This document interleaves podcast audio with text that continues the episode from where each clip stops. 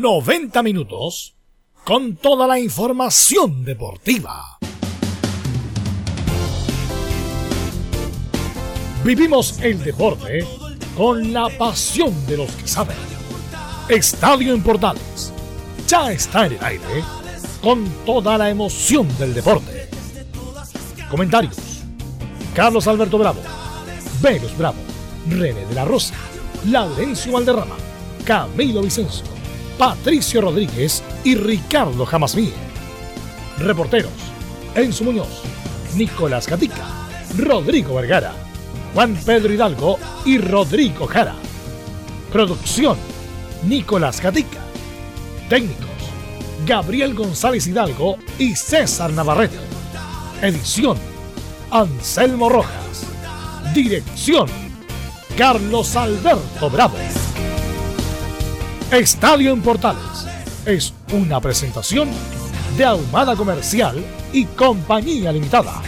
Expertos en termolaminados decorativos de alta presión.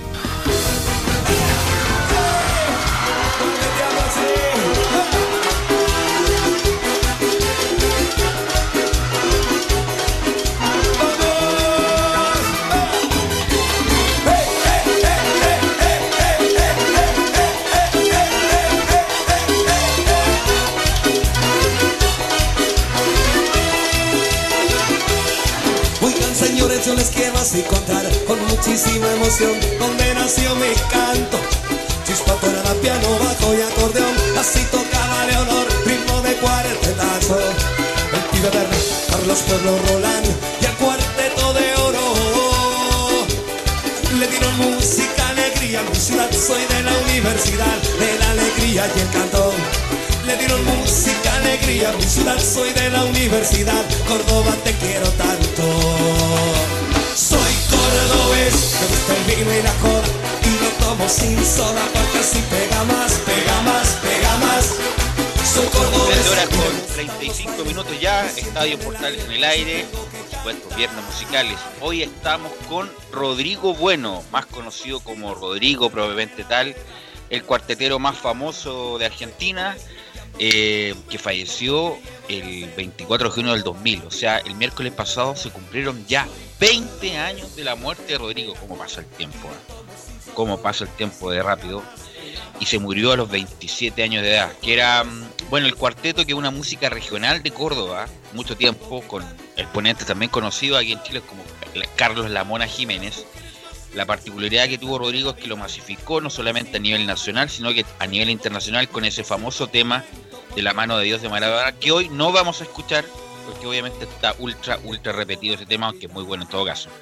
Y lamentablemente falleció el 24 de junio del 2000, típico de músico que tenían que ir de gira en gira, agarró un auto por la carretera y falleció, justamente cuando se iba a, un concierto.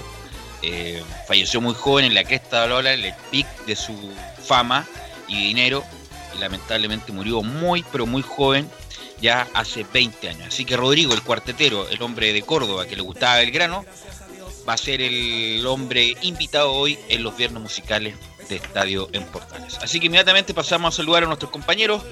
Nicolás Gatica, ¿cómo estás Nicolás? ¿Qué tal? Buenas tardes, Velo de todas las sintonías de Estadio en Portales. Claro, aquí estamos para listos para iniciar una nueva temporada de día viernes. Bueno, en Colo Colo vamos a seguir escuchando a Pablo Mucho y algunos recuerdos, por ejemplo, de Andrés Scotti, que habla justamente de lo que pasó en el 2010, en el 2011 y por supuesto también qué es lo que está pasando con Colo Colo en, el, en, el último, en las últimas horas. Ok, gracias Nicolás. Don Enzo Muñoz, ¿qué me puede indicar de la U? Bueno, buenas tardes Velus. Hace un par de minutos atrás terminó la conferencia de prensa de Hernán Caputo, se refirió a varios temas, entre ellos esta, entre comillas, polémica medida que, que dice que, que ojalá eh, para regresar luego al fútbol se den solamente tres semanas, así que vamos a escuchar las declaraciones del eh, actual DT de Universidad de Chile. También repasaremos algunas de, las declaraciones que, dejó Johnny Herrera en su nueva entrevista con un medio de comunicación. Ok, gracias a eso lo vamos a escuchar en detalle en el informe de Enzo Muñoz. Y don Camilo Vicencio, ¿qué me puede indicar de la Universidad Católica? Muy buenas tardes, Venus, para ti y para todos los auditores de Estadio en Portales. Y en la Católica vamos a escuchar a José Pedro Fuensalía, pero no necesariamente con la Universidad Católica, sino que con la selección chilena y refiriéndose, y Nicolás Gatica seguramente lo va a recordar, a los cuatro años que se cumplen del título de la Copa América Centenario de la selección chilena. Ok, gracias Camilo. Así que inmediatamente vamos a escuchar los titulares en la voz de Nicolás Gatica. Vamos entonces, claro, con ese buen tema de Rodrigo de fondo, con titular esta jornada de día viernes acá en Portales. Con muchísima emoción. Bueno, nos vamos a Sudamérica, donde se anunció según la FIFA que las clasificatorias de nuestro continente y de Europa comenzarán en septiembre. Y la misma FIFA además le dio a Australia y Nueva Zelanda la sede del Mundial Femenino Adulto del 2023, superando a Colombia. Y algo similar indicó el dirigente de la Comebol Gonzalo Belloso, quien aseguró que en septiembre volvería la Copa Libertadores. Viajamos hasta Inglaterra, donde el Liverpool al fin pudo conseguir su primera Premier League de la mano de Jürgen Klopp. En España, en tanto, Fabián Orellana jugó los 90 minutos en triunfo del Eibar ante el Valencia.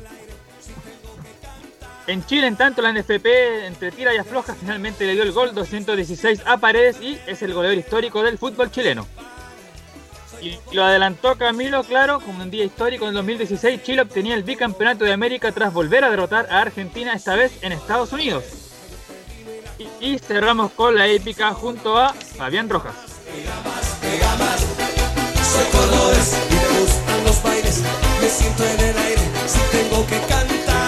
Era bueno Rodrigo, ¿ah? era muy bueno Rodrigo cuando yo lo descubrí como en el año. eh, ah, bueno, el año 98 fue no, tremendo. Era como que le masificó el cuarteto a nivel internacional. Mucho, como dicen ellos, el instrumento base de esto es el bandoneón. El, ¿Cómo se dice en Chile el bandoneón? Eh, a ver si me ayuda Gabriel. El, el instrumento, el bandoneón, ¿cómo se dice acá, Camilo? Lo pillé. Sí, Eh, acordeón. también acordeón, acordeón. Claro, el, el instrumento base del cuarteto es el, el acordeón, igual que en el vallenato. ¿eh? En el vallenato colombiano también el instrumento base el, el acordeón, el, el bandoneón, como le dicen los, los argentinos. Bueno, eh, antes de ir con lo de paredes, que tenemos cosas bien interesantes, le quiero decir qué estaba haciendo, me imagino que había nacido, estoy, estoy bromeando obviamente, Enzo Muñoz hace cuatro años cuando Chile gana la Copa América Argentina en Estados Unidos, Don Enzo. Me recuerdo que, ese partido lo vi en mi casa, obviamente con el, entre comillas, esperanza de que Chile ganara, porque ya, ya se había repetido el año anterior de que Chile había ganado en penales. Me acuerdo que esa, esa vez estaba muy confiado, aunque lo de Vidal eh, me decepcionó un poquito y me empezó a preocupar, pero después lo de Messi me, me calmó completamente. Y usted, Nicolás Gatica, ¿dónde estaba hace cuatro años? ¿Ya trabajaba con nosotros ya o no? Sí, exactamente. Estábamos ahí trabajando en el estadio en Portales y claro, estuvimos ahí escuchando atentamente este partido donde, claro, Chile nuevamente volvió a ganar la Argentina. Y claro, lo mismo, algo similar a Enzo, cuando se le va el penal a Vidal, todos ahí pensamos que ya iba a ser todo. Pero afortunadamente, claro, a Messi después se le fue, después se le fue al otro jugador también de Argentina y también tenía un poco de resquemor sobre lo que podía pasar con el Gato Silva, que no tenía mucha experiencia en penales, pero afortunadamente, bueno, marcó el gol y Chile pudo celebrar por fin ese bicampeonato. La verdad no había ninguna fe con el Gato Silva, entonces cuando hace el gol el Gato Silva fue como una explosión de júbilo cuando Chile sale campeón. ¿Y usted, Camilo, dónde estaba? ¿Qué estaba haciendo? Mire, estábamos, hace cuatro años estábamos con un programa especial ahí, justamente en la radio. Recuerdo que en la previa teníamos, eh, igual que el 2015, eh, tuvimos programas especiales, eh, incluso desde, desde acá, pues me acuerdo en esa época, el restaurante de Giovanni Casti- donde estaba Giovanni Castiglione. Claro. Y claro, y ahí tuvimos el programa especial y después bueno, me fui a verlo a, la casa, pero tuvimos el programa especial previo a ello. Así es, yo no participé de ese programa, estuve en esa época, estaba yo con una compañera caribeña, y entonces estaba rodeado de muchos caribeños, y uno en especial, un venezolano, pero a, mí- a esta altura de amigo, hablaba mucho de Argentina, que bien Argentina, que bien Macherano, qué sé yo, que bien Messi, y me las tenía grandes, para que usted me entienda, me las tenía, y yo callado porque era el único chileno ahí, eh, y vienen los penales y cuando hace el gol el Gato Silva me paro y le hago un pato yañez justamente a, a ese a ese amigo entre comillas que todo el, todo todo el partido dijo que bien Macherano, que bien Messi y me levanto y digo CTM hasta hasta hasta hasta decir basta y hago varios patos yañez, todos se reían obviamente porque me salió toda la furia eh, toda la calentura que tenía acumulada y menos mal que el Gato Silva, bueno, la selección entre comillas, nos da esa gran alegría. Y además eso partió, no, no partió muy bien Camilo, Enzo, Nicolás, porque acuérdense que se fue expulsado Marcelo Díaz. Se fue expulsado Marcelo Díaz y, eh, y posteriormente, menos mal que compensó, no me acuerdo quién era el árbitro de ese partido, y compensó con la expulsión de Marcos Rojo, me parece que fue. Sí, eh, Marco Rojo, el, claro, el lateral, lateral central de Argentina, y ahí se compensó. Argentina tuvo muchas chances, ¿ah? y Wayne, ¿cómo decirla? Estuvo dos mano a mano, e incluso una pegó en el palo, eh, con Gary Medel salvando desde la raya, eh, y tuvo mucha mucho poder mental, también poder físico, esa selección para aguantar esos minutos, llegar a los penales y definirlo Camilo, Nicolás y Enzo de la mejor manera los penales, a pesar, como decía eh, Enzo, que a Vidal se le fue el, penal. De hecho, tuvo la, la ocasión, claro, la, de Higuaín que fue comenzando, o estaba en primer tiempo, después tuvo, claro, la, la, de Bravo, que le sacó al Kun Agüero, que el otro día se acordaba eh, el Kun Agüero, es decir, pudo haberlo ganado Argentina en, los, en, los 90 eh, minutos. Y bueno, después también tuvo que hacer cambios Chile, incluso salieron varios de los que, de los que eran eh, posibles pateadores de, penales. Salieron ya en, en, el alargue, pero finalmente logra ganar la, la selección chilena desde, desde, los 12 pasos, un año después de la primera Copa América. Como siempre me indica muy bien don Laurencio Valderrama claro, fue un domingo 26 de junio eh, Ever López de Brasil me indica Nicolás Gatica. Eh, tarjeta roja, claro, el minuto 28 Marcelo Díaz, el minuto 43 Marco Rojos de Argentina. Marcaron para Chile Nicolás Castillo, que yo creo que ha sido lo mejor que ha hecho por la selección chilena, anotar ese penal, que fue lo anotó con autoridad.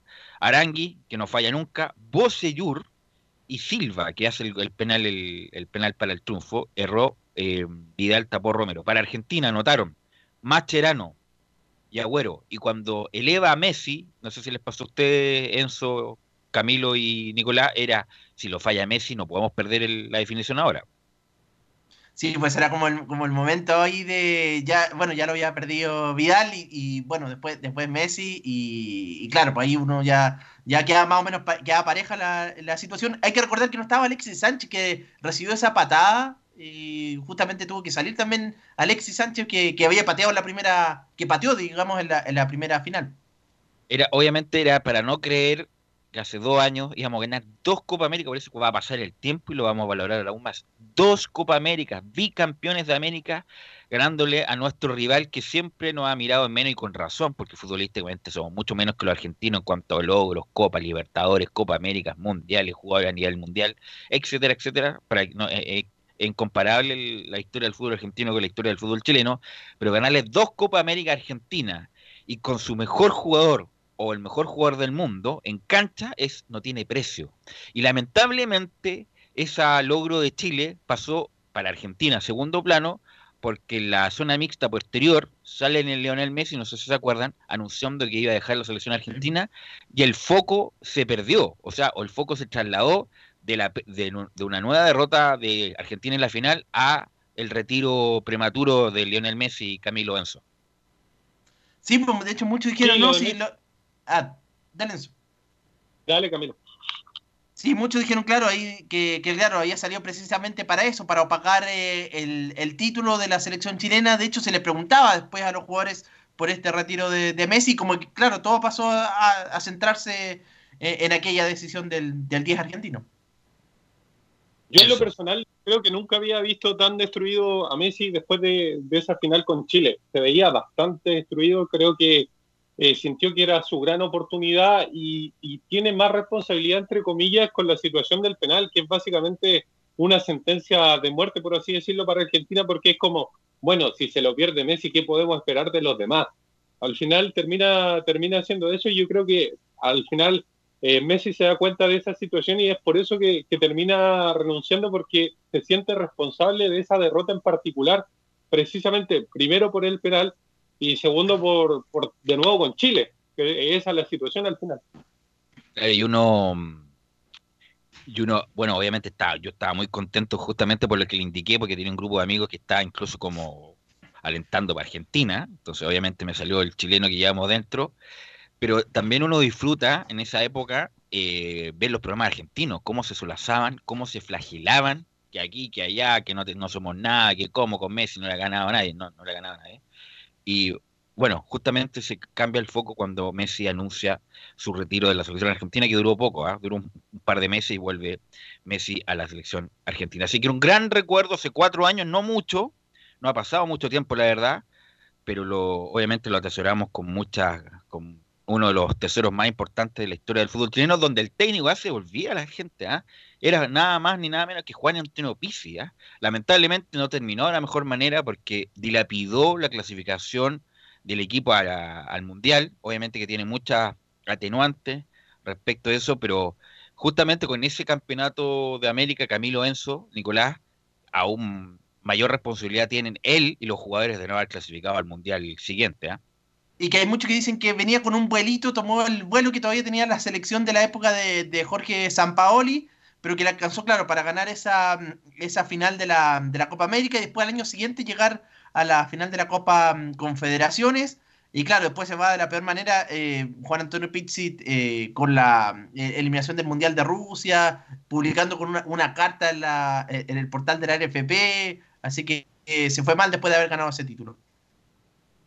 Sí, habló precisamente Pizzi hace un par de, minutos atrás con, con EFE, me parece, la agencia internacional, y él dice que es una de las grandes alegrías de, su carrera, precisamente destacando esto de, que hace cuatro años que, Chile ganaba la, Copa América Centenario. Así que también lo recordó el, ex estratega con el cual también se llegó a la final de la Copa Confederaciones, más allá de que, de que obviamente uno termina renegando un poquito la, situación, de, de como él es entrenador por la situación final que se da de no clasificación al Mundial, pero hay que destacarlo porque al final nos no llevó a, dos, a, dos finales de Copa Internacionales. Una la ganó, la otra la perdió lamentablemente. Bueno, y para complementar, Chile no solamente salió campeón de América nuevamente, o bicampeón de América, el máximo goleador del torneo, Eduardo Vargas, el mejor jugador del torneo, Alexis Sánchez, y el mejor arquero del torneo, Claudio Bravo. O sea, las ganamos todas. Las ganamos todas, así que espectacular en Estados Unidos, con estadios espectaculares. O sea, peor, mejor imposible, la verdad. Así que un gran recuerdo para esa generación donde Exxon Puch jugó una gran Copa América. Eh, hay que recordar que Chile goleó a México 7-0, impensado, los mexicanos se querían morir. Eh, con gran actuación de Bocellur, bueno, Jara, Medel, Isla, Bravo, que Bravo venía con dudas, ¿se acuerdan que venía con dudas de Barcelona, que venía con medio lesionado? Eh, bueno, cumplió, como siempre, esa tapada, güero, extraordinaria. Porque lo que más cuesta a los arqueros es eh, recorrer, tener recorrido hacia atrás. Y ese paso, dos pasos que da Bravo para contener ese casazo de Agüero fue extraordinario, espectacular. Como no recordarlo, eso es como hacer un gol, lo que hizo Claudio Bravo. Eh, lo de Marcelo Díaz, Arangui, lo de Vidal, por supuesto, lo de Vargas, que apareció como siempre eh, muy bien ubicado. Puch, gran Copa América de Puch, lamentablemente no volvió a repetir o tuvo mala suerte después en las convocatorias posteriores. Alexis Sánchez lo mismo. Y eso que partimos con duda, me acuerdo que no sé si jugamos con Panamá, con, Panamá, con Bolivia, con, muchas con muchas dudas, perdimos el primer partido en Argentina y después se fue enrelando el, el, campeonato sobre la marcha. Pero si lo que había generado dudas era el partido, los, partidos de preparación, que tampoco habían sido buenos. Recuerdo uno en Sausalito, el último. Con Jamaica, horrible, horrible, sí, sí, me acuerdo, muchas dudas, sí.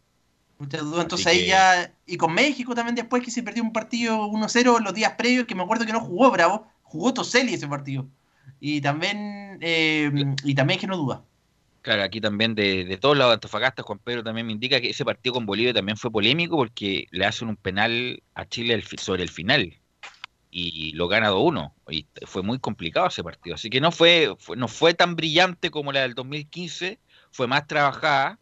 Eh, y bueno, al final pudimos celebrar y eh, impensadamente, inéditamente, ganar dos Copas de América en casi 360. Eh, aquí, aquí, tenemos el dato, el dato justo. Fue, vamos inmediatamente aquí que tenemos acá. Eh, pasaron 359, ni siquiera pasó un año, ni siquiera pasó un año en Chile, fue dos veces campeón de América. Así que bueno, un recuerdo imborrable para toda esta nueva generación de hinchas de la selección que han crecido ganadores con participando de dos de los tres últimos mundiales, siendo bicampeón de América, finalista de la Copa Confederación y jugadores repartidos por los mejores clubes de Europa. Ojalá, ojalá que este, esta generación pueda, pueda cumplir la última, yo creo que gran desafío, eh, Camilo Enzo, que es eh, clasificar a la Copa del Mundo como último gran, le diría yo, la guinda de la torta para este ciclo extraordinario de jugadores. Sí, porque quedó Yo la, creo que la al final- ahí con lo que con lo que no sucedió en Rusia, que todos esperaban eso y que, y- y que no se logró, así que todavía le queda claro para, para este Mundial de, de Qatar y hay que esperar que, que aprovechen la, la, la última oportunidad, como dices tú, bien, Belu. Enzo. Sí, a mí me parece que al final termina siendo como revancha, precisamente de, de lo que pasó en el Mundial, o en la clasificatoria rumbo al Mundial de, de Rusia. Clasificar a- al próximo Mundial sería como una revancha personal para ellos, ya que ganaron dos Copa América y era bastante raro que un equipo que ganara dos Copa América durante eh, la época de clasificación al Mundial no clasificara precisamente al Mundial. Era bastante raro, pero como, como lo digo, creo que, que si llegaran a ir, ellos se lo tomarían como una revancha. Eh, vamos a cambiar de tema porque obviamente que tiene un sabor, pero maravilloso esto de la Copa América ganada en Estados Unidos. Pero le quiero preguntar a Nicolás Gatica, ¿qué, ¿cuál fue la fecha exacta del gol a Paredes a la U y que rompió el récord Nicolás Gatica? Que vamos a hablar justamente de esto, de este papelón de que sí, que no, que le doy, que no le doy el gol. Al final comentamos lo que dijimos nosotros, que tenía que salir una declaración pública confirmándolo el gol y salió ayer Rodrigo Robles confirmando el récord de Paredes. Pero ¿qué fecha exacta tuvo ese famoso partido entre Colo Colo y la U en el Monumental? Sí, claro, fue un día 5 de octubre, un día domingo que se jugó este partido clásico entre Colo Colo y la U. Ya sabemos todos el, el contexto de este compromiso que estaba eh, empatando 1 a 1 Colo Colo frente al cuadro universitario. Y claro, viene la buena jugada ahí de Pablo Mouche, que incluso dicen que, que pudo haber estado invalidado por el VAR porque parece que se la llevaba con la mano ahí el Ah, de veras, fue mano. la jugada. veras que fue mano, sí, me acuerdo. Bueno, sí, por varios lo hubieran, lo hubieran sancionado. Y Gabriel, vamos a escuchar justamente el relato de ese famoso gol de Paredes un 5 de octubre del año 2019. Qué lejano, pero no es tan lejano, ¿ah? pero ha pasado tantas cosas desde ahí hasta la fecha que parece lejano. Así que, Gabriel, vamos a escuchar en la voz de Carlos Alberto Grau el gol histórico de Esteban Paredes. Ahí la tiene Mouche, cortito, gran pared, sacó la defensa, le queda Mouche, va a rematar a los dos Paredes, gol de Colo Colo, gol de Paredes. ¡Gol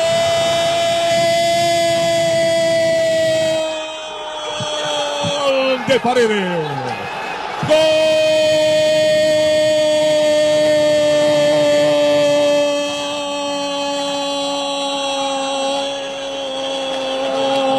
de Colo Colo. No es gol de Colo Colo, no es gol de Colo Colo, es gol de Esteban Paredes. Gol de Esteban Paredes que pasa a escribir la historia más hermosa del fútbol chileno. Esteban Paredes está superando a Francisco Chamaco Valdés. Y los que lo vieron jugar a Valdés, pónganse de pie, disfruten el gol número 216. Paredes marcó gol en el Monumental, le marcó a la U y le marcó prácticamente a la historia del fútbol chileno que Paredes, después de mucho tiempo, de muchos años, ha superado el histórico récord que tuvo el gran Francisco Chamaco Valdés. Paredes, una pelota que queda suelta a la entrada de la zona chica, la desvía por un costado. Cuando había levantado la U otra vez, apareció apareció el oportunismo de Paredes en una muy buena carga de Colo Colo y el partido queda ahora, atención, queda para la historia. 20 minutos, 20 minutos. No marcó Colo Colo. Marcó Paredes, no marcó Colo Colo, marcó Paredes y supera al más grande, a Francisco Chamaco Valdés, para que las nuevas generaciones se den cuenta de esto significa. Y queda un gol Queda un gol Esteban Paredes de superar a Carlos Campos, el máximo artillero en los clásicos entre Colo Colo y la U. Está ganando Colo Colo 2 a 1 con gol de Paredes que marcó el gol 2016. El estadio en Portales para Chile y el mundo está relatando Carlos Alberto Bravo.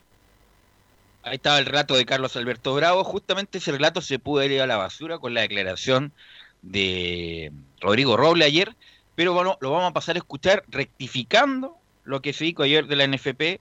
Rodrigo Robles y donde aclaró por qué Esteban Paredes tiene 216 goles.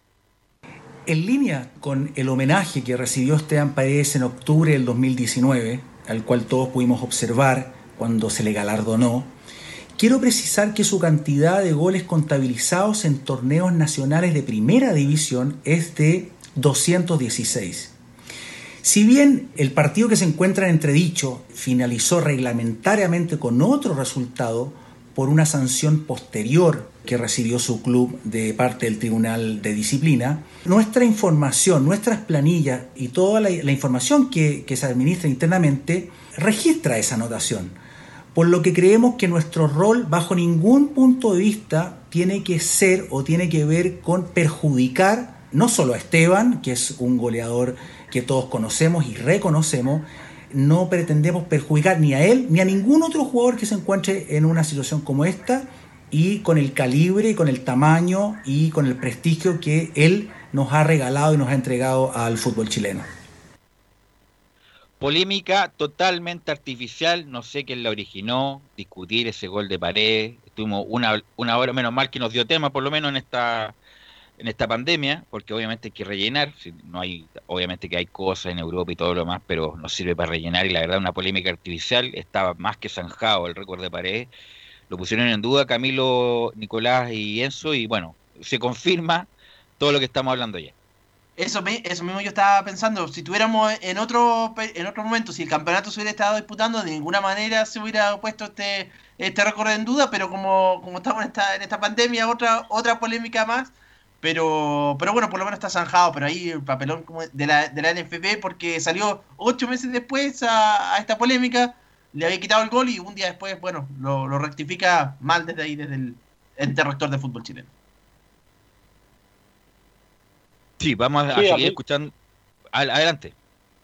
Sí, a mí me parece que es innecesario considerando todos los problemas que tiene la NFP esta, entre comillas, polémica de Esteban Paredes. Me parece que que es completamente innecesario, incluso que le hacía mal a la NFP irse de, de esta manera, como cuestionando el récord de Esteban Paredes, considerando, solamente considerando el hecho de que le dieron una estrella precisamente en el Salón de la Fama que tiene la NFP y todos los múltiples premios que había ganado precisamente por ese gol, diciendo que se había cuestionado desde mucho antes esa, ese partido en particular, ese partido, me parece que es por Copa Chile, eh, incluso se cuestionó antes de que Esteban Paredes llegara al récord y la NFP siempre había dicho que, el, que entre comillas el siguiente gol iba a ser el 216.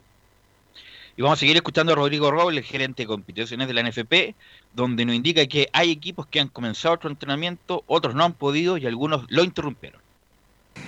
Efectivamente, hemos eh, continuado, hemos seguido conociendo y aprendiendo acerca de la evolución de la situación epidemiológica alrededor de nuestro país. Como ustedes han podido ver, hay equipos que han comenzado su etapa de entrenamiento, hay equipos que no han comenzado su etapa de entrenamiento, en particular, y nada más que a modo de ejemplo, la región metropolitana que se encuentra en cuarentena total, por lo tanto sus equipos no han podido comenzar esa etapa, como también hay equipos que desafortunadamente han, iniciado su etapa de entrenamiento y esta se ha visto interrumpida porque su región o ciudad ha entrado en cuarentena. Vamos a seguir escuchando a Rodrigo Robles. Yo creo que es un buen funcionario, ¿eh? yo creo que lo ha hecho bien Rodrigo Robles. Y vamos a escuchar la otra que tenemos de Rodrigo Robles respecto a que hemos visto las ligas de otros continentes para que el retorno sea seguro y sano. Ahora bien, en paralelo nosotros hemos seguido, como decía anteriormente, conociendo, aprendiendo de la nueva información del punto de vista científico. Hemos conocido eh, las buenas prácticas de las ligas de otros continentes que se han iniciado, donde han eventualmente cometido algún error eventual del cual estamos aprendiendo de buenas prácticas implementadas, ya sea en la etapa de entrenamiento como en la etapa de competencia. Nosotros ya hemos eh, entregado nuestros protocolos de competencia sin perjuicio que los seguiremos actualizando, mejorando y elevando los estándares de seguridad sanitaria para que el retorno sea sano y seguro para todos los intervinientes en esta actividad. Ojalá se ve lejano esto, la verdad, hay escucho algunos profesionales de salud pública que se ve lejano esto, eh, así que bueno, no queda más que esperar y ver la dinámica de esto, a ver si en algún momento esto mejora y se puede volver en algún momento el fútbol. Vamos a ir a la pausa, Gabriel. Eh, ya cumplimos esta media hora de programa. Vamos a ir a la pausa y vamos a volver con Colo Colo, la U y la Católica.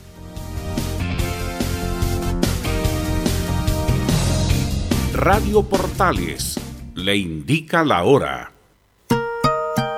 14 horas, un minuto. Comercial IAC Compañía Limitada. La mejor calidad mundial en laminados decorativos. Comercial IAC Compañía Limitada es Vertec en Chile. San Ignacio 1010, Santa Rosa 1779, Avenida Mata 446 y Portugal 501. Comercial IAC Compañía Limitada es Vertec en Chile. Termolaminados de León, tecnología alemana de última generación. Casa Matriz, Avenida La Serena, 776 Recoleta. Foro 22 622 56 76. Termolaminados de León. Disfruta las carreras de tu hipódromo Chile estés donde estés, jugando y ganando desde teletrack.cl. Primero, ingresa a teletrack.cl y crea tu cuenta con tus datos. Debes ser mayor de 18 años. Segundo, abona dinero desde tu tarjeta de crédito o cuenta bancaria a través del sistema WebPay. Tercero, juega de forma rápida, simple, segura y sin costos de mantención. Solo debes indicar el hipódromo, luego la carrera, el monto a jugar, la apuesta y el caballo. Finalmente, debes confirmar tu apuesta. Cuarto, si quieres retirar dinero, debes ingresar a Retiros. Luego debes ingresar tu RUT y el monto que deseas retirar. Finalmente, confirmar tus datos bancarios para que posteriormente se genere una transferencia directamente a tu cuenta. Ahora ya estás listo para jugar las carreras de tu hipódromo Chile desde teletrack.cl. Y recuerda que gracias a los superdividendos, tu hipódromo Chile siempre te paga más.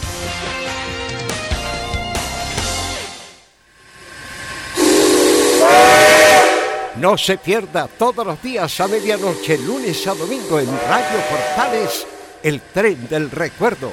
Conduce Salvador Fernández.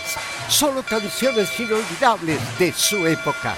Contáctese con Salvador Fernández al foro 22 319 7959. Le esperamos esta medianoche con el tren del recuerdo en Estación Portal.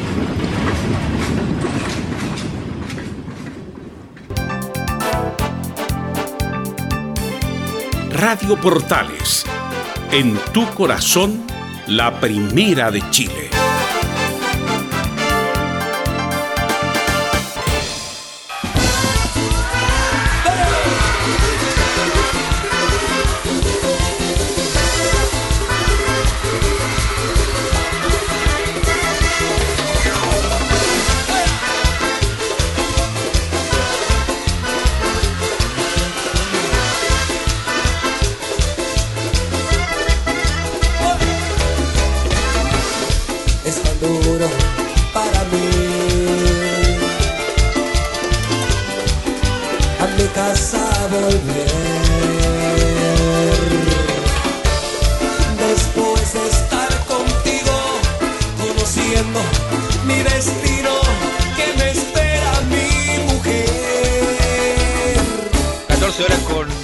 Minutos. Nos acompaña Rodrigo, el potro, como le decían, cuartetero, que falleció ya hace 20 años ya en un accidente en la carretera allá en Argentina, me parece que de Buenos Aires a La Plata, y perdió este gran exponente del cuarteto que masificó el cuarteto a nivel nacional y a nivel internacional. Oye, qué increíble lo del Liverpool ayer, ¿ah? Eh, según los estudios que se hicieron en Italia, eh, Camilo, usted que está al dente de la información del COVID-19, eh, el 40% de los contagiados en Bérgamo fue por ese famoso partido entre el Atalanta y el Valencia. Y ayer, obviamente, obviamente que tenían muchas ganas de celebrar porque hace 30 años que no ganaban la Premier League, o nunca la habían ganado más bien en esta nueva modalidad, salieron con todo a celebrar fuegos artificiales, eh, obviamente barriles de cerveza. Lo más probable es que haya un foco de contagio ahí, Camilo. ¿eh? De hecho, ahí estaba la, sí, justamente estaba la polémica porque no, no hubo protección, no hubo uso de mascarilla, no hubo tampoco mm, distanciamiento, obvi- obviamente, eh, pero claro, superó más la, la felicidad ahí de la, de la, de la gente de- del Liverpool, pero, pero probablemente, a pesar de que han ido disminuyendo ahí eh, en esa zona de, de Europa, pero, pero obviamente todavía está- están los riesgos. Pero justamente hay que evitar el tanta cercanía, tanta aglomeración. Y ayer incumplieron todas las normas. La pasión pudo más, la pasión pudo más. Y como dice bien en esa película, El secreto de sus ojos, que tiene toda la razón el guionista, no me acuerdo quién era el guionista, esa extraordinaria película que interpreta Guillermo Franchella, Ricardo Darín, hasta José Luis Yoya, el humorista sale ahí, el actor lo hace bien, ¿ah? José Luis Yoya, de detective. Se puede cambiar de mujer, se puede cambiar de religión, se puede cambiar de partido político, pero lo que no se puede cambiar es de pasión, esa famosa, dicho de esa famosa película, que ganó el Oscar también. Así que vamos a ver con Nicolás Gatica y las novedades de Colo Colo. Sí, bueno, exactamente. Y hablando de, justamente del otro lado de la cordillera de, Argentina, vamos a escuchar la palabra, como habíamos anticipado ahí en el, en el saludo del programa, al delantero argentino Pablo Mouche, porque aquí no se refiere tanto a lo del conflicto con, con Blanco y Negro, en qué ha quedado eso y qué es lo que va a pasar, sino que cómo se ha sentido él en el equipo de Colo Colo, también si, cómo se ha sentido en el funcionamiento de, del equipo y también tiene palabras para lo que pasó con la pandemia cuando Colo Colo estaba agarrando, podríamos decir, una especie de, de racha positiva cuando le ganó a cuando empató con la U Conce, después que le ganó a la Serena, fue un polémico partido, pero le ganó ahí a la Serena y el quizás mejor partido de- del último tiempo que ha hecho Colo Colo en, años incluso, el de la Copa Libertadores frente a Atlético Paranaense, que gana 1-0, pero que defensivamente, sobre todo el segundo tiempo, lo hace muy bien. Tiene estas palabras justamente Pablo Mouche para esa, su estadía en el equipo. Y la primera justamente que escuchamos de Mouche cuando llegó al país dice que en Chile encontré una estabilidad deportiva y emocional. Acá pude encontrar una estabilidad no solamente en lo deportivo y, en lo profesional, sino también una estabilidad emocional y de familia, de, de- quedarme más de un año, que, obviamente que en los últimos años me había costado un poco el tema de encontrar esa estabilidad en algún país o en algún equipo, de quedarme eh, pasando el año, digamos, siempre lo tuve que interrumpir o, buscar otro camino alternativo para poder seguir haciendo lo que lo que me gusta y lo que lo que quería hacer que era eh, jugar tener continuidad. Eh, lo tuve en la mayoría de los equipos pero después por alguna cosa que otra por algo di- dirigencial algo extrafutbolístico por algo- otros problemas lo tuve que interrumpir como te conté. Pero acá en Colo Colo la verdad que encontré un lugar donde me sentí cómodo desde el primer día donde me trataron muy bien Claro, se siente cómodo en- entre eh, Pablo Mouche pesa todo este conflicto que ha pasado con los jugadores blanco y negro, pero en lo deportivo, más allá de que tampoco fue un año tan bueno, pero en lo personal para Mouche sí fue uno de los destacados jugadores del equipo de Colo Colo. Y justamente sobre su llegada y cómo ha estado en el, en el plantel, Pablo Mouche lo siguiente dice, pude encajar en el funcionamiento del equipo. Pude encontrar eh, en el funcionamiento del equipo encajar justo porque se jugaban con dos extremos y entonces siempre me respetaron mi siempre me respetaron mi lugar en, en- en la posición del, del campo de juego y en el funcionamiento que tenía la- el equipo la verdad que eh, me, me encajé justo y la verdad que me sentí cómodo y me fue muy bien eh, todo este año y medio que estoy transitando y la verdad que, que sí, encontré un lugar donde, donde en todos los aspectos, eh, no solo en lo deportivo, sino en, en la calidad de vida y, y en la esta- estabilidad emocional, me hizo muy bien y obviamente que estoy muy cómodo, muy contento. ¿Qué edad tiene Mouche, Nicolás Gatica ya? A ver, lo vamos a confirmar, pero está sobre lo- lo- los 30 años. 32, Vamos a- a 32 ver acá. debe tener, parece. Sí, 32 debe tener Pablo Mocho, un jugador que, por supuesto que ha hecho una buena carrera, pero él, él partió como uno de los niños, como uno de los jugadores de proyección en su momento. Fue titular en Boca, jugó esa semifinal con, con la U, 32. En el Nacional, uno pensaba que iba a ser más importante en Europa, tuvo algunos pasos, pero ha hecho más bien su carrera por acá, por Sudamérica, estuvo en Cerro Porteño, después estuvo en San Lorenzo. Is- Insisto, ha hecho una buena carrera, es un muy buen jugador para el fútbol chileno, le basta y le sobra y además marca diferencias cuando está bien físicamente. Pero claro, él se hablaba como un hiper crack en algún momento cuando partió en Boca y está en Colo Colo, un equipo grande, importante, que además eh, ha sido importante a pesar de las lesiones, Nicolás Gatica. Claro, para más detalles, justamente como lo decía Camilo, 32 años, nació el año 87, el 11 de octubre, en la ciudad de San Martín, allá en Argentina, en lo de Pablo Mucho. Justamente el jugador de 32 años habla de lo que comentábamos anteriormente sobre la rachita que estaba ganando Colo Colo y que lamentablemente la, pandemia cortó. En ese momento, dice Mouche, la pandemia nos agarró justo cuando estábamos empezando a ganar. Habíamos agarrado un poquito de vuelo en las últimas tres fechas, en los últimos tres partidos habíamos conseguido tres victorias importantes y estábamos agarrando confianza, estábamos agarrando eh, una continuidad de juego y un funcionamiento que, que, nos, que nos sentaba cómodo al equipo y, y, bueno, la verdad que, que, nos agarra nos agarra en un momento donde, donde estábamos eh, eh, queriendo salir de, ese mal comienzo como nombraste y, bueno, obviamente que para para lo deportivo fue es un paso atrás, ¿no? Porque no, no, nos frenó en ese, en ese sprint que queríamos agarrar.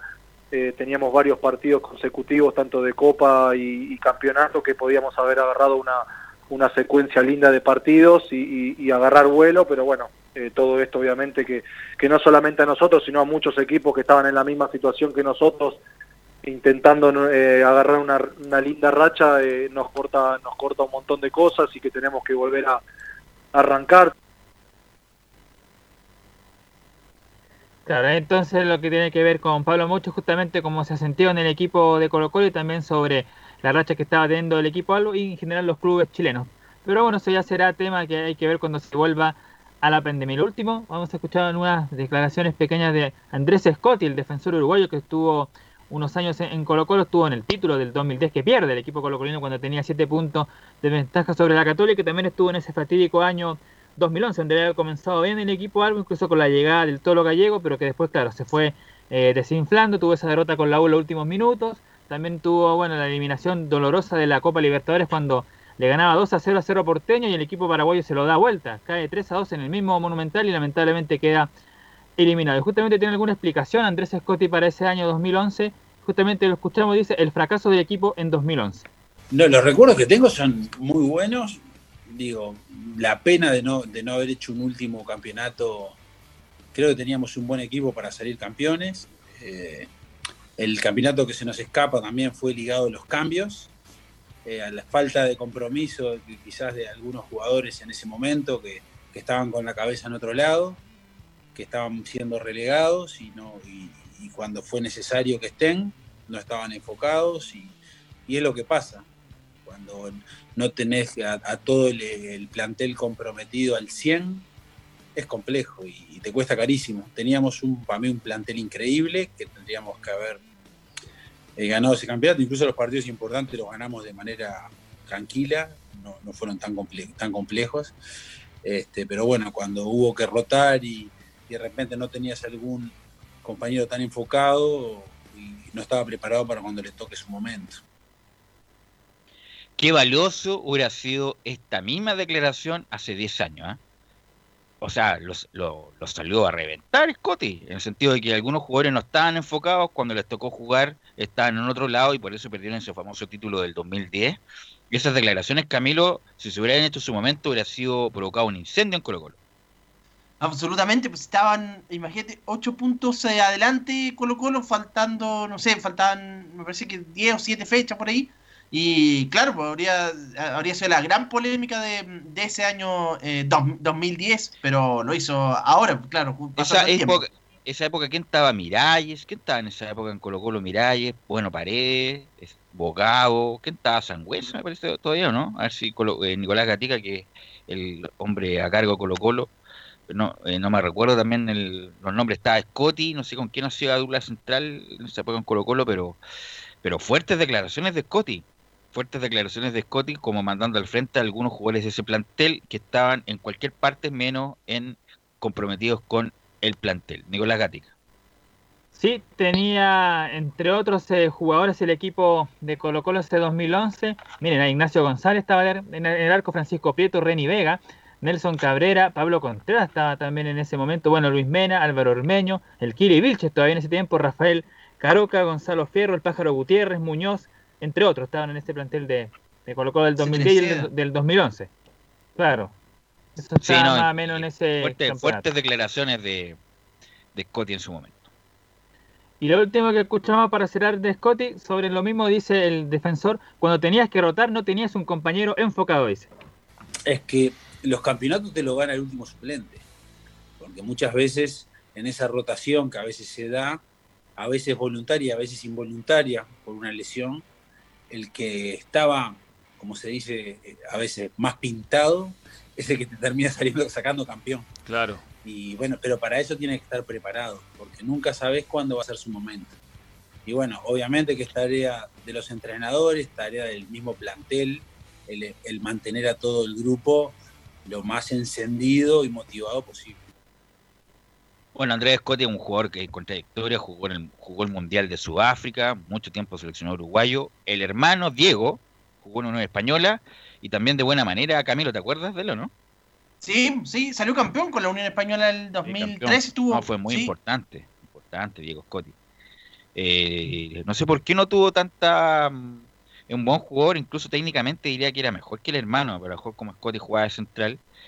eh, pero tuvo su momento lo- los hermanos Scotti. Bueno, el Andrés Scotti también fue figura en, en Nacional de Uruguay, así que un jugador con mucha trayectoria, Nicolás Gatica.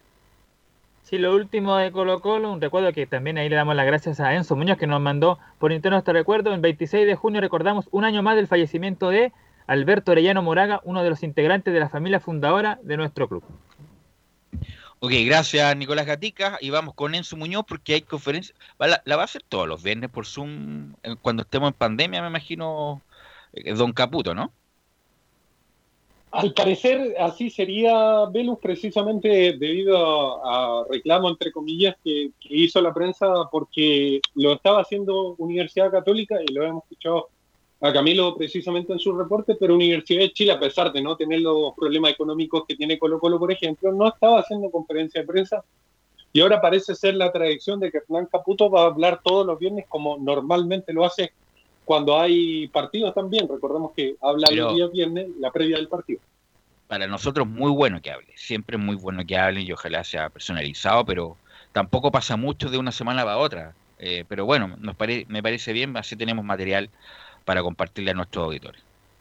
Sí, ese es el gran problema, que no hay mucho que preguntarle y siempre se repiten las mismas preguntas como del día 31 de julio y todo eso, pero, pero entre comillas hay que hacerlas nuevamente a ver si, si cambia algo el discurso. Pero lo primero que vamos a escuchar tiene que ver precisamente con el día 31, pero con una, entre comillas, propuesta que salió de algunos clubes de reducir la cantidad de, de entrenamiento a tres semanas lo cual para, para muchos significa un riesgo mucho mayor en cuanto a lesiones. Pero escuchemos lo que dice Hernán Caputo de esta propuesta que dicen algunos clubes de volver en el menor corto, en el menor cantidad de, tiempo posible a, a, la actividad deportiva, considerando el, el calendario tan apretado y, y las tres semanas. Si yo pudiese decidirlo como tal, lo cual la NFP va a ser la que va a regir esto, ¿no? Por supuesto que creo que se necesitan más semanas para, para estar a punto para empezar la competencia y lógicamente con lo que podría ser bastantes partidos seguidos. Todavía no se ha sacado la Copa Chile, o sea, se va a jugar y también el torneo nacional se ajustan las fechas. Así que yo pretendería que sea un tiempo más amplio que las tres semanas.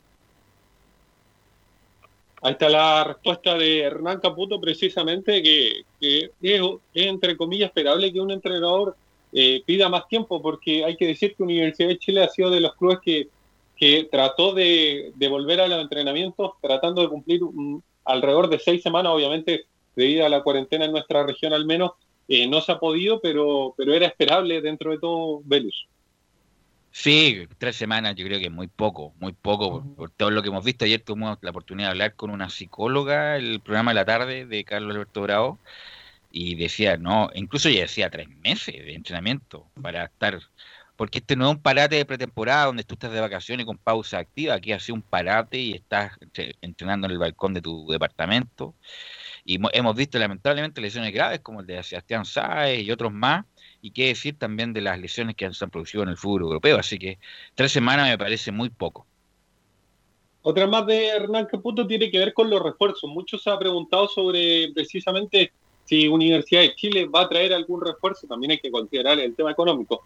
Pero se le preguntó a Hernán Caputo sobre este tema y escuchemos lo que dice el entrenador.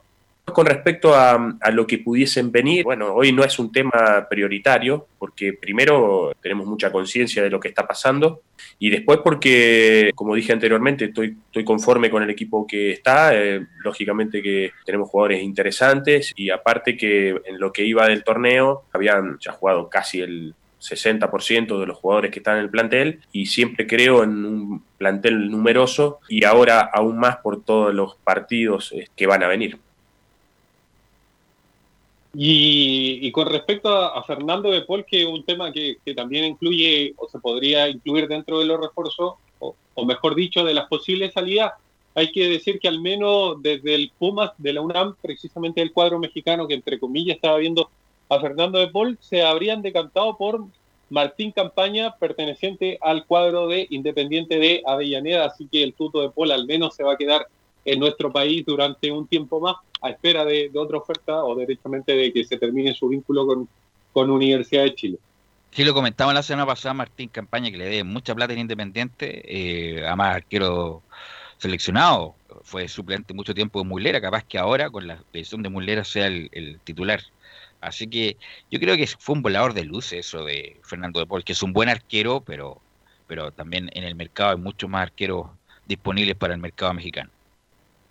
La última que vamos a escuchar del estratega azul tiene que ver con, con la selección y hay que decir que la, la, Conmebol al menos ha dicho que las eliminatorias van a volver en septiembre y, y sería dentro de, estos comentarios obviamente que, que, dice obviamente el ente rector del fútbol eh, regional al menos de la región de Sudamérica. Y Universidad de Chile tiene, podría tener al menos seleccionados de, de dos selecciones distintas Chile, por un lado, y con Luis del Pino Mago tendría la selección venezolana. Escuchemos lo que dice el estratega azul sobre esto de, prestar jugadores a la selección. Cuando están nuestros torneos y están las clasificatorias, bueno, hay posibilidades de jugadores de, ser llamados a, las selecciones locales y eso es, yo creo que siempre es muy bueno, ¿no?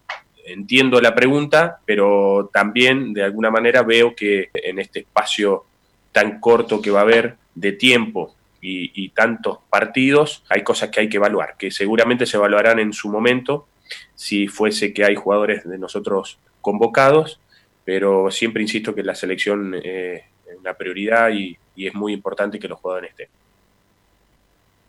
Ahí está la, la, última respuesta que vamos a escuchar de Hernán Caputo. Y sobre Johnny Herrera, que también lo adelantábamos, hay que decir que, que dio una entrevista a Radio ADN, si mal no me equivoco, donde señala lo, siguiente sobre un posible, entre comillas, retorno a Universidad de Chile. Dice, si se da el eventual retorno a la U, tiene que ser para aportar y no para colgar los guantes. Quizás merezco retirarme allá, pero un jugador no puede competir solo con su historia. Eso fue las palabras textuales de, de Johnny Herrera, que también contó, entre comillas, una anécdota con, con Claudio Bravo sobre esta entrevista que le hace Televisión Nacional de Chile, donde se le pregunta si jugaría en otro club y él dice lo siguiente, Johnny Herrera obviamente, Claudio contó solo lo de la señora, que era fanática de, Universidad Católica, pero tiene varios hinchas de la U en la familia. Creo que su abuelo era fanático de la U. Él me lo contó, lo dejo ahí. Esas fueron las declaraciones de, de Johnny Herrera. Sí, pero bravo a la U.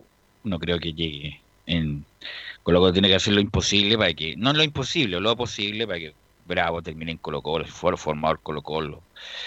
Hizo historia ya, a pesar de que no tuvo, no tuvo eh, mucho tiempo, pero bueno, eh, ojalá que para el bien de Colo Colo y de él mejoren las relaciones porque no están buenas y pueda terminar su carrera en Colo Colo Claudio Bravo. ¿Algo más de la U? Eso nomás con, con Universidad de Chile, obviamente tratando de prepararse, sigue entrenando vía Zoom. Ok, gracias Enzo. Eh, don Camilo, ¿qué me indica de la Católica?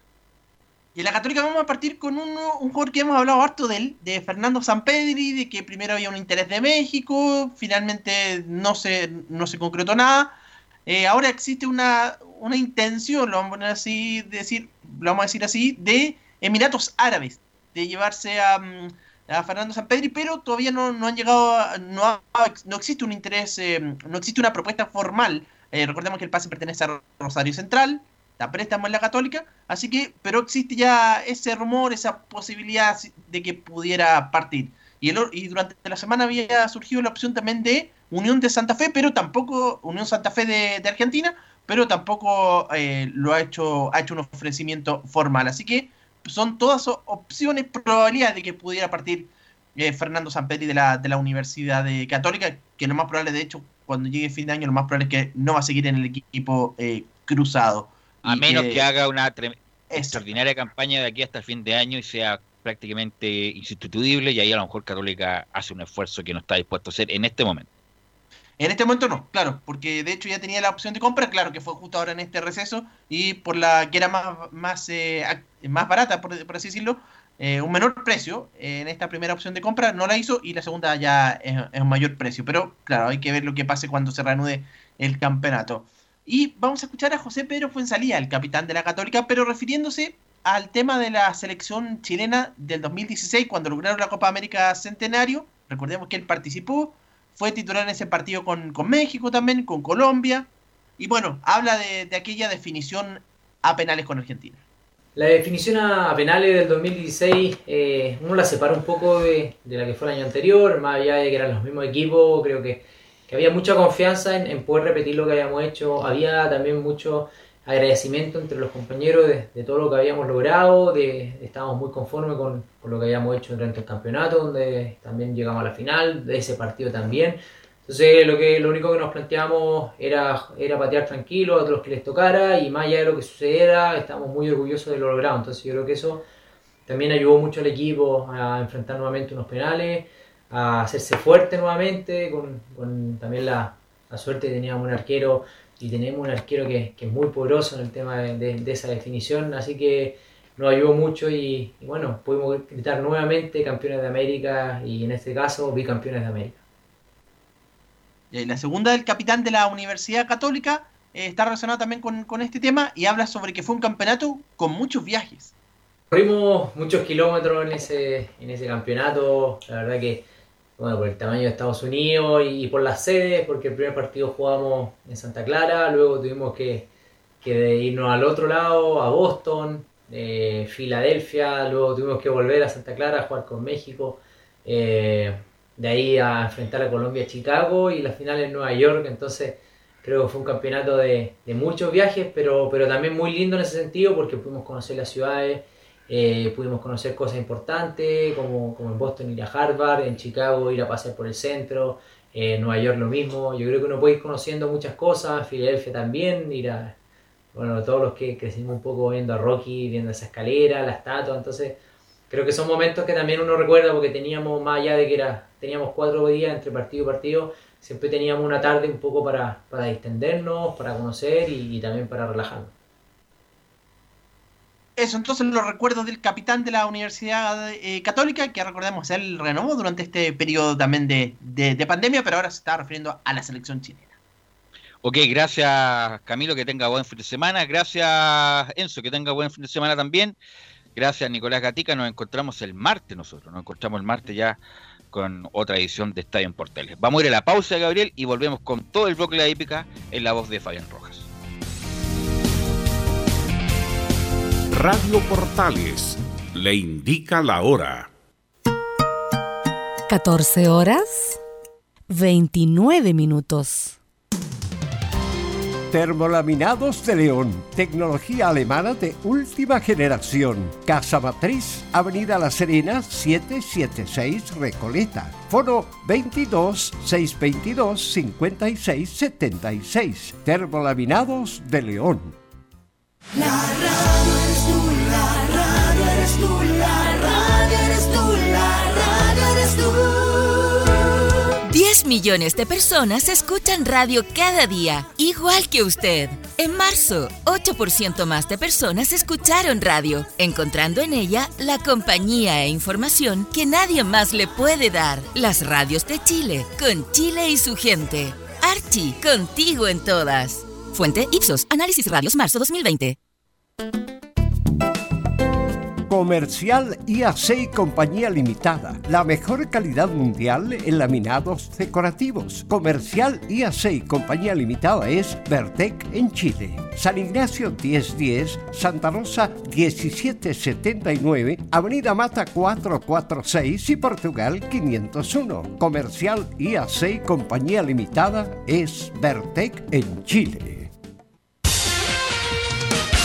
Gracias a los superdividendos, tu hipódromo Chile siempre te paga más. Ganador, segundo y tercer lugar, 10% más. Quinela y exacta, 5% más. Trifecta y dobles, 2,86% más. Juega en teletrack.cl.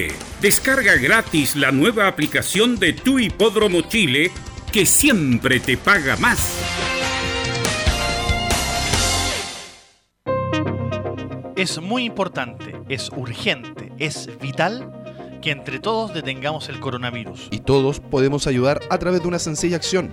Quédate en casa por tu salud, la de los niños y la de los adultos mayores. Sigamos los protocolos que entrega la autoridad de salud y evitemos contagiarnos o contagiar a nuestros seres queridos o a otras personas. Quédate en casa porque es la mejor manera de ponerle fin a este virus. Nosotros te seguiremos informando y acompañando, pero te invitamos de todo corazón que por favor lo hagas. Es muy fácil. Quédate en casa. Quédate en casa. Quédate en casa. Quédate en casa. Quédate en casa. Quédate en casa. Recuerda, al coronavirus lo derrotamos entre todos. Seamos responsables. Es un mensaje de Radio Portales, la primera de Chile.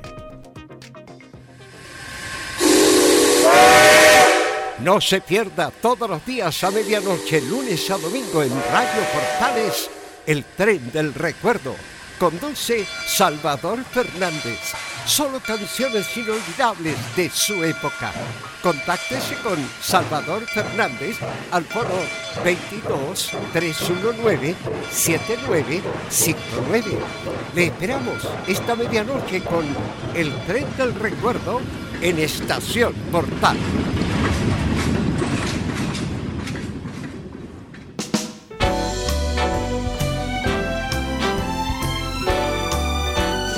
Radio Portales, en tu corazón, la primera de Chile.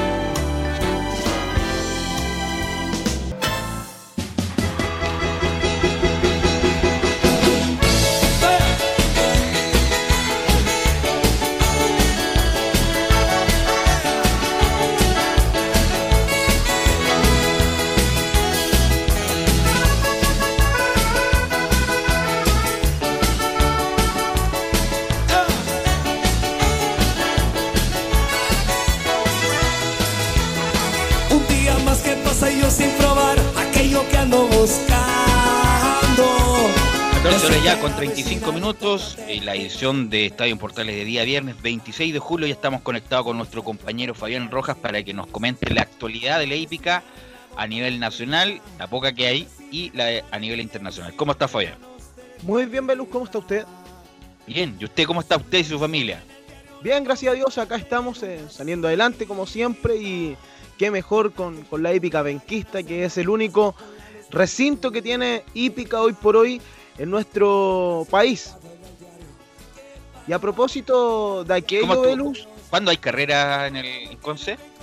Mañana vamos a estar desglosando la segunda parte del programa, lo que pasará el día de mañana, pero lo que es importante eh, es lo que pasó el día de ayer en el hipódromo penquista, ya que había muchas dudas qué es lo que pasaría con el juego en el recinto de Medio Camino Concepción, debido a que solamente había una plataforma para gestionar las apuestas que se realizaban el día de ayer, como lo era la mm, apuesta remota a través de teletrack.cl, ya que eh, Fonotrack no está cumpliendo eh, debido a, la situación que pasó a comienzos de semana con, con esta este- investigación periodística en donde fueron damnificados debido a estas irregularidades que se estarían eh, realizando en el hipódromo del Valparaíso Sporting, en donde estaba esta red de Fonotrack que se implementó cuando... eh, o sea, no hay personal. E-, Ese es el asunto para, para, para sostener por estos momentos, porque no, no, es un- no es una actividad esencial. Claro, claro, eh, al no ser una actividad esencial como, como lo son, eh, o una empresa esencial como lo son las farmacias, eh, los eh, locales de abastecimiento, bueno, por ahí se ve perjudicado el Valparaíso Sporting, en donde nos entregó la información de que no se estaría realizando las apuestas a través de Fonotrack, pero sí a través de teletrack.cl. Y el día de ayer en el Valparaíso Sporting con un total, rectifico, en el medio camino Concepción con un total de 12 competencias se vendieron 176 millones de pesos en venta. Es una cifra bien importante debido a que el eh, pasado día martes, porque esto tenemos que nosotros tratar de, de investigarlo con la última reunión que fue el día de semana, porque con pararlo con el día sábado es muy difícil debido a que el día sábado sí se vende mucho más en cuanto es el juego. Lo que sí nosotros hicimos la comparación con el día martes eh, pasado, que fue el día martes 16, en donde se vendieron cerca de 160 millones de pesos, pero con todas las plataformas habilitadas, tanto Teletrack.cl como Fonotrack. Y el día de ayer, sin eh, este sistema del Fonotrack, se vendieron 176 millones de pesos, una cifra bien considerable. Y además, que claro, en la segunda carrera, cuando estuvimos con el relato completamente en vivo, no nos fue muy bien, pero le dejamos tres nombradas para dentro de la tarde, las que eh, obtuvieron dos victorias y un tercero. Así que eh, el día de ayer nos rectificamos un tanto con, con los pronósticos que habíamos mencionado la semana pasada y además una de las sorpresas que, que estábamos mencionando hace días era la presentación de Gran Pana. Tuvieron que pasar tres presentaciones para que lograra triunfo este ejemplar del Stud por ti en negrita. Un saludo para Manuel Campos que está siempre en sintonía de nuestra señal de teletrack.cl. Como le mencionaba en la segunda parte de este bloque, estaremos comentándole a lo que nos refiere con respecto al Club Hípico de Concepción, pero también mencionar que han habido eh, el debut de nuevos jockeys en el recinto penquista, como es el caso de Luis Mengini, hijo, eh, hijo de otrora jinete Luis Mengini, quien eh, ayer también obtuvo par de figuraciones, dentro de ellos con el ejemplar eh, Tribilina, en donde ganó Gran Hermana, de las sedas del Stud Cacique, y también otro de los eh, jinetes que eh, debuta, eh, o más bien hizo su debut en la pista de medio camino, fue Ivo Rejola, quien hace un tiempo estuvo en el corral y fue mano derecha de Mario Apablaza. Ahora hace sus armas como jinete. Claro, tuvo un- una parte mm, por ahí como assistant trainer, reemplazando en la preparación al mismo, eh, al mismo Mario Apablaza, que daban los caballos a nombre de Ivo Rejola. Y ahora, a sus 24 años, este jockey que en un momento pensó en ser futbolista, será, el, eh, será jockey, o más bien ya es jockey porque corrió el día de ayer. Así que eh, son buenas noticias debido a que Medio Camino Concepción estaba a falta de jinetes. También en el último tiempo habían eh, ido varios jinetes desde nuestro eh, desde Santiago a correr a Medio Camino Concepción. Nos llegan también varias eh, noticias en cuanto es en Estados Unidos luego del triunfo de Tis de Law, porque H. Ford Stud está esperando que termine su campaña. Este ejemplar Tis de Law que ganó la semana pasada, el día sábado, todavía no pasa una semana, todavía están celebrando los eh, propietarios de este ejemplar, que son los mismos eh, colores que en un momento llevaron a la cúspide a el jinete chileno José Santos. Claro, porque este jueves se dio a conocer la noticia que el pupilo de Barclay Tag, todavía muy lejos de poner fin a su historia como competidor en la pista, ya tiene definido su futuro para cuando este momento llegue. Tras el anuncio de Colmore América de su incorporación como futuro reproductor. O sea, estamos en presencia todavía de un corredor, pero que todos eh, aspiran a que este ejemplar llegue a ser un futuro reproductor tal como lo han hecho grandes exponentes como Exagerator, también como el mismo California Chrome que estuvo en nuestro país, Scat Daddy que dejó demostrado y dejó gratísima impresión con sus productos acá en Chile y también en Estados Unidos con el triple coronado Justify.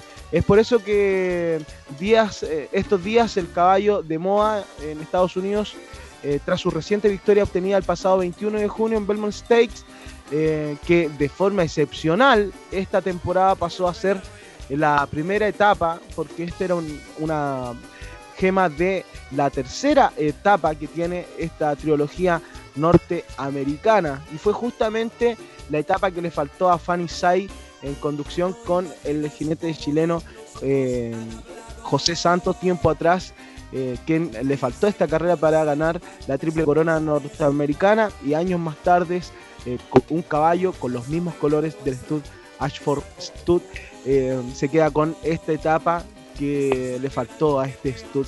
Pasaron varios años en donde los propietarios de estos colores no tuvieron un ejemplar de esta envergadura y es por eso que están tan ilu- ilusionados y van a correr. Así lo han hecho, eh, así lo han hecho sentir eh, todas las etapas para quemarlas y, por qué no, lograr una triple corona tan ansiada en Estados Unidos. Mientras que eh, un ejemplar como la campeona Uni en un Just Again llenó de calidad. Esto es en Belmont Park.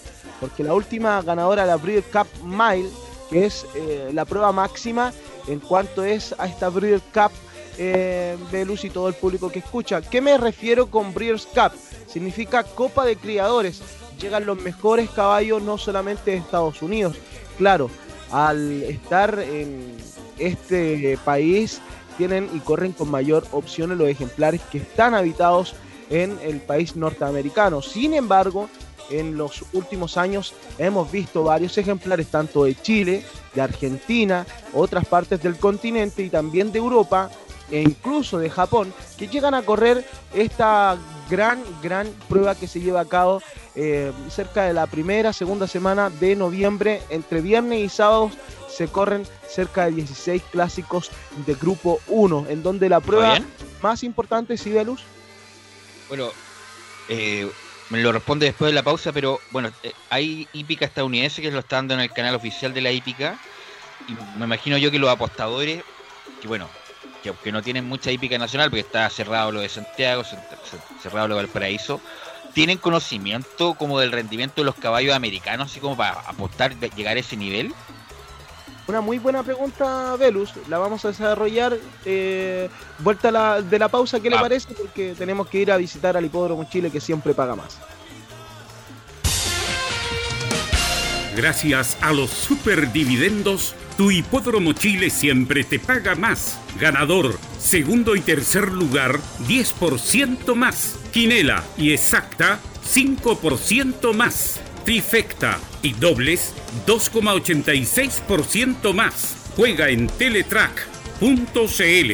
Descarga gratis la nueva aplicación de tu hipódromo Chile que siempre te paga más.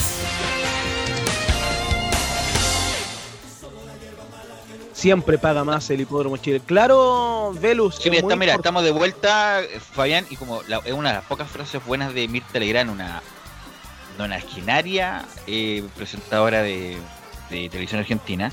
Vamos a repetir la pregunta para la gente que se está incorporando a la sintonía. Como en Santiago o en Valparaíso eh, no hay carreras propiamente tal y en Conce está más aparcelado, los apostadores propiamente tal que juegan toda la semana tienen real conocimiento del estado de los caballos, de los jinetes, por ejemplo, de otras eh, club hípicos del mundo para apostar así como, como, como apuestan acá? Eh, eh, una pregunta que da para mucho desarrollo. ¿Por qué?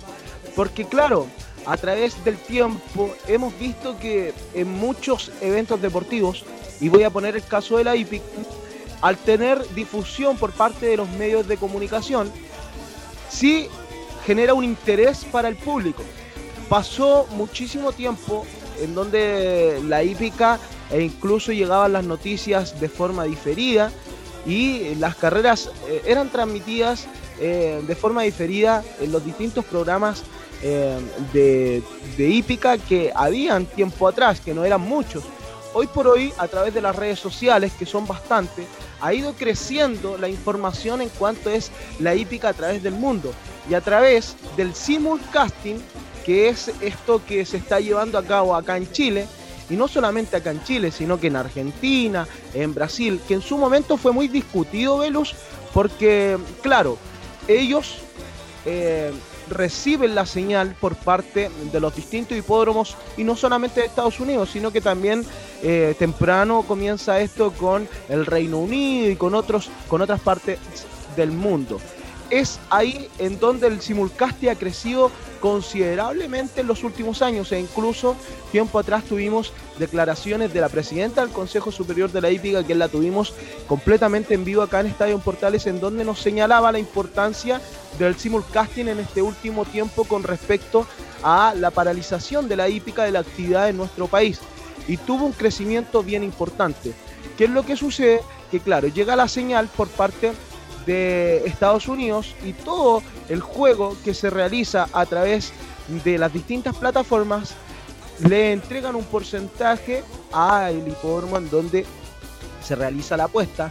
Y ese otro porcentaje eh, también es para el, eh, recinto en donde se están eh, conectando con la señal, en este caso los distintos hipódromos de nuestro país, que esos premios ingresan a una bolsa para incrementar el juego, o más bien los premios de los distintos ejemplares que ganan una u otra carrera. Pero volviendo al tema que tú me hacías la pregunta, los medios de comunicación y las redes sociales han sido muy importantes para que este último tiempo la hípica norteamericana, europea y también asiática crezca de forma considerable en los últimos dos años. Creo que por ahí pasa este tema. Las redes sociales eh, están siendo muy potentes en cuanto a la difusión de la hípica y usted puede ingresar nomás a distintas plataformas como por ejemplo el mismo el tour.com o el mismo Hipódromo Chile que te entrega enlaces directos con los hipódromos en donde eh, eh, están siendo o está llegando la señal desde aquellos para que se realicen la apuesta y así el público de acá de nuestro país está obteniendo mucho más información de la que incluso hace dos años no obtenía, porque hicimos una indagación por ahí junto a algunos personajes que juegan a las carreras del simulcasting y nos indicaban de que ellos jugaban mucho por eh, tincada o por gusto, por número, por cábala. Pero hoy por hoy se están informando más debido a este tema que le estaba mencionando y es ahí en donde también ha ido incrementando el juego. No sé si, si tuvo una explicación eh, para lo que pasa es que, por ejemplo, si lo tomamos como el fútbol, por, ejemplo, nosotros sabemos que en Turquía hay fútbol y hay jugadores chilenos, pero uno no tiene el seguimiento de esos, de esos jugadores, de esos equipos. Lo mismo le debe pasar al apostador medio chileno, decir, ah, ya, el, el, la hípica americana debe ser de mayor valor, pero no tengo idea de lo que pasa en la hípica, no sé, española, por decir algo. Eh, claro, no, debe tener el mismo, no debe tener el mismo conocimiento que, el, por ejemplo, el hincha futbolero que tiene conocimiento de lo que pasa en Inglaterra, pero no tiene idea de lo que pasa en Turquía, por, ejemplo. En ese sentido yo creo que es muy parecido a lo que sucede en el fútbol, claro, guardando las proporciones. Pero si uno ve en el fútbol que Alexis Sánchez está jugando en el Inter de Milán, va y trata de buscar el partido en donde está jugando el chileno Alexis Sánchez porque nos entrega eh, unas ganas de ver a un futbolista chileno. Es el caso de lo que está pasando hoy en día con la exportación de grandes eh, jockeys chilenos, como es el caso de Jeremy Laprida, de Jaime Medina, ya el radicado en Estados Unidos hace un tiempo, Héctor Isaac Berríos, Mario Fuentes, también preparadores como Amador Sánchez, como eh, también el caso de Claudio González, entre otros, discúlpeme a quien no, no menciono, pero eso ha ido demostrando un interés en todo el público, claro, porque dicen, allá hay un eh, deportista o un jinete o un preparador que es chileno y le da el interés de ver cómo eh, se desarrolla en esa hípica y también van buscando interés para eh, jugar a las carreras de, de, este, de estos países. Así que en el último tiempo, yo creo que sobre todo cuando empezó este, este tema de las cuarentenas, el simulcasting ha tenido un crecimiento considerable en cuanto eh, a las apuestas y no solo eso, sino que también los hipódromos, debido a la inactividad, también han hecho el esfuerzo de entregarle mucho más información al apostador a través de las plataformas que están en la web. Porque claro, hoy es muy difícil obtener una información eh, del papel, que el hípico en sí, eh, tanto de, todas las eh, edades, siempre ha preferido el papel cuando va a los recintos hípicos como el club hípico, el hipódromo, que te entregan un volante gratuito en donde tú puedes obtener una información. Hoy por hoy no se puede tener ese papel, pero a través de la red, eh, de la web, están todas las informaciones habidas y por haber, con las llegadas, con los jinetes que corren estos ejemplares, e incluso eh, mencionando las carreras de Grupo 1 y además eh, hacer un, un, un, paro y mencionar el trabajo que ha hecho Claudio Gómez a otro personaje que tuvimos y los mencionaba algo respecto a esto de la comunicación que nos entrega él a través de la señal oficial, como dices tú, a través de Teletrack Televisión. Él es el locutor oficial que lleva a cabo toda la información de la hípica internacional y en el último tiempo eh, ha manejado la situación eh, muy, muy, muy bien y eso el público también lo agradece porque está obteniendo informaciones de una hípica que quizás un tiempo eh, era muy grande pero que no estaba toda la información en nuestro país y eso ha ido creciendo en el último tiempo. Es por eso también que acá hemos mencionado bastante lo que es la hípica internacional, como nombres como Tis Delo, Scat Daddy. Además que Verus hay que hacer un punto bien importante. En nuestro país, y debe ser uno de los países que más invierte en cuanto a reproductores internacionales, Chile tiene aras muy importantes como Aras Paso Nevado, Aras Don Alberto, en el último tiempo Aras Convento Viejo, Aras Santa Olga, muchísimos, muchísimos Aras que han ido en la inversión de productos y de ejemplares que hayan ganado alguna etapa de una triple corona o carreras importantes en Estados Unidos que lo traen a Chile y que tienen hijos y que luego corren en nuestro país y después son exportados, como pasó con el ejemplo de el ejemplar Scat Daddy, que fue un potro que llegó a nuestro país, invirtieron en el Aras Paso Nevado, eh, sin tener números en, el mismo Estados Unidos. Tuvo buenos réditos acá y después en Estados Unidos tuvo un hijo que ganó la triple corona. Así que Chile en el último tiempo ha tenido una inversión millonaria y tremenda en cuanto a, la obtener reproductores de altísimo nivel y creo que eso también da un enlace para obtener mucho más información de la hípica eh, estadounidense sobre todo. Ok, Fabián, ¿algún dato para lo que viene, las carreras en el sur? Bueno, mañana mencionar que hay un total de 10 competencias en el recinto penquista y en la primera competencia juega el ejemplar número 14 Nachi. Nos dijeron exactamente por parte del propietario que mañana se desquitaba. En la primera, el número 14 Nachi para que le juegue un boletito. Ha defraudado en sus eh, presentaciones con un, ni tan de fraude porque llegó segundo y tercero, pero por ahí la velocidad en los últimos metros se le ha estancado, pero me dijeron que mañana llegaba con muchísimas, muchísimas eh, fuerzas para quedarse con esta victoria, el ejemplar número 14 Nachi en la primera competencia. Y como ok, gracias. Y sí, gracias Fabián. Sí, perdón. En la última, el 6, Rey Baltasar. En la primera y en la última para que tenga, eh, para iniciar el programa y para terminar y venirse con platita. Ojalá, Nachi y Baltasar para mañana. Gracias Fabián, que tenga buen fin de semana. Nos encontramos el martes, ¿eh? así que tenga, siga cuidándose. Muchas gracias, Belu. Un saludo para todos los que escucharon Estadio Importante. A cargo de la puesta en el aire estuvo Don Gabriel González y algo. Le damos las gracias, por supuesto. Y nosotros nos encontramos el martes en otra edición de Estadio Importante. Como creyente yo le doy gracias a Dios por esta bendición que en la sangre llevamos. Es todo el año tunga, tunga de mejor es nuestro rock and roll. Y a la mona idolatramos. Se para el lunes porque hay que descansar de todo lo que bailamos. Fueron 90 minutos con toda la información deportiva. Vivimos el